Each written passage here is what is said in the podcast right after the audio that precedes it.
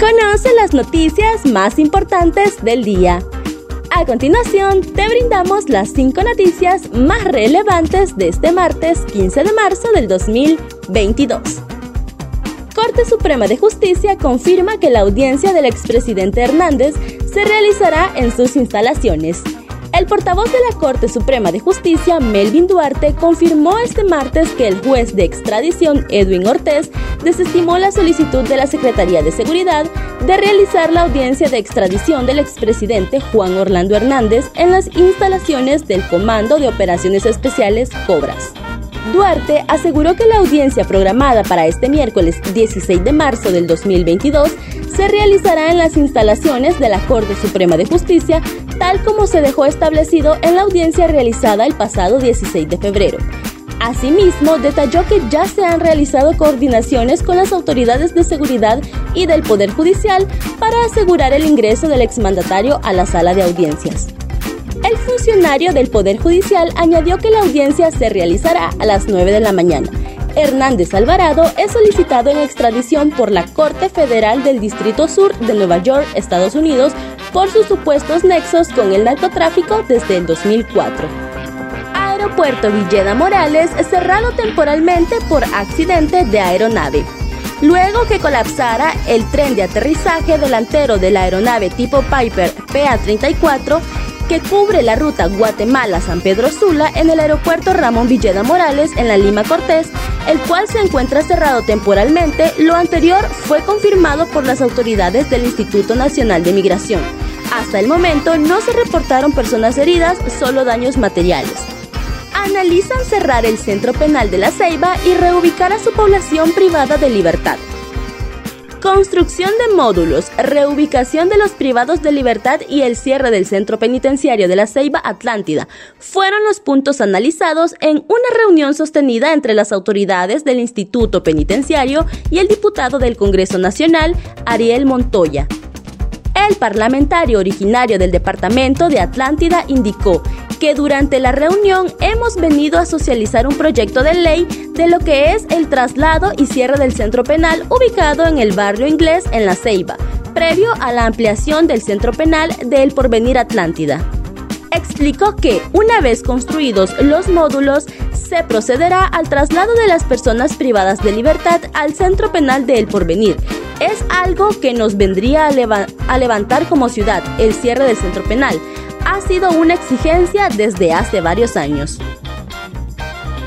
Motagua, un río que nace en Guatemala y agoniza en Honduras. ¿Cuánta basura recibe este cuerpo de agua? La respuesta no es fácil pero un cálculo rápido habla de un gran problema.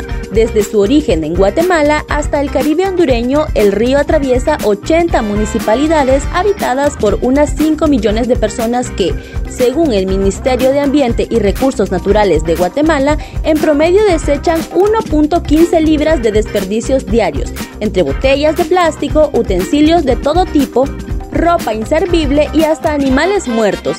El río recibe todo aquello que, se ha que ya ha perdido su valor utilitario y que escapa de las autoridades guatemaltecas que en el 2021 anunciaron con bombo y platillo la captura de 1.550 toneladas de residuos sólidos, un esfuerzo titánico que, sin embargo, no impidió que el Caribe hondureño recibiera 600 toneladas de desperdicios que impactaron sobre más de 60 kilómetros de playa de Omoa. Limpiamos la basura que no es nuestra.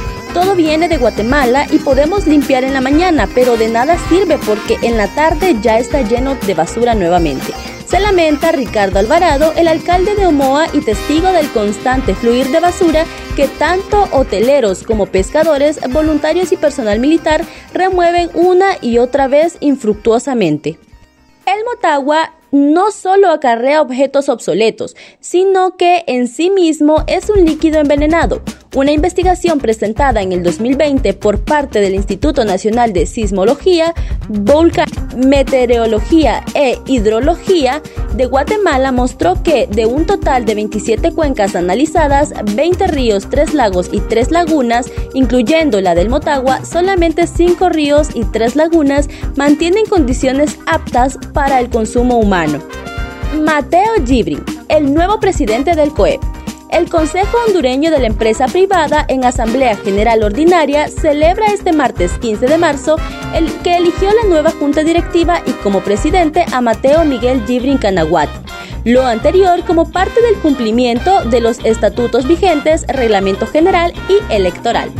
El empresario de la zona norte, Mateo Gibrin, sustituye en el cargo a Juan Carlos Icafi, quien presidió la iniciativa privada durante dos años. Durante su discurso, Mateo Gibrin dijo que ya es tiempo de que Honduras apueste a ganar con exportaciones de nuestros productos de excelencia ganadores en índices económicos, transparencia y en educación. Al mismo tiempo, propuso al gobierno buscar juntos las salidas inmediatas para corregir la crisis en la que se encuentra la empresa nacional de energía eléctrica NE para afrontar las limitaciones presupuestarias y manejar adecuadamente la agravada deuda externa del país. Entre los invitados estuvieron presentes el secretario privado de la Presidente Constitucional de la República, Xiomara Castro de Celaya, Héctor Manuel Celaya. Para conocer los detalles, ingresa a nuestra página web www.latribuna.hn y síguenos en nuestras redes sociales. Estas fueron las cinco noticias más importantes del día. Muchas gracias por tu atención.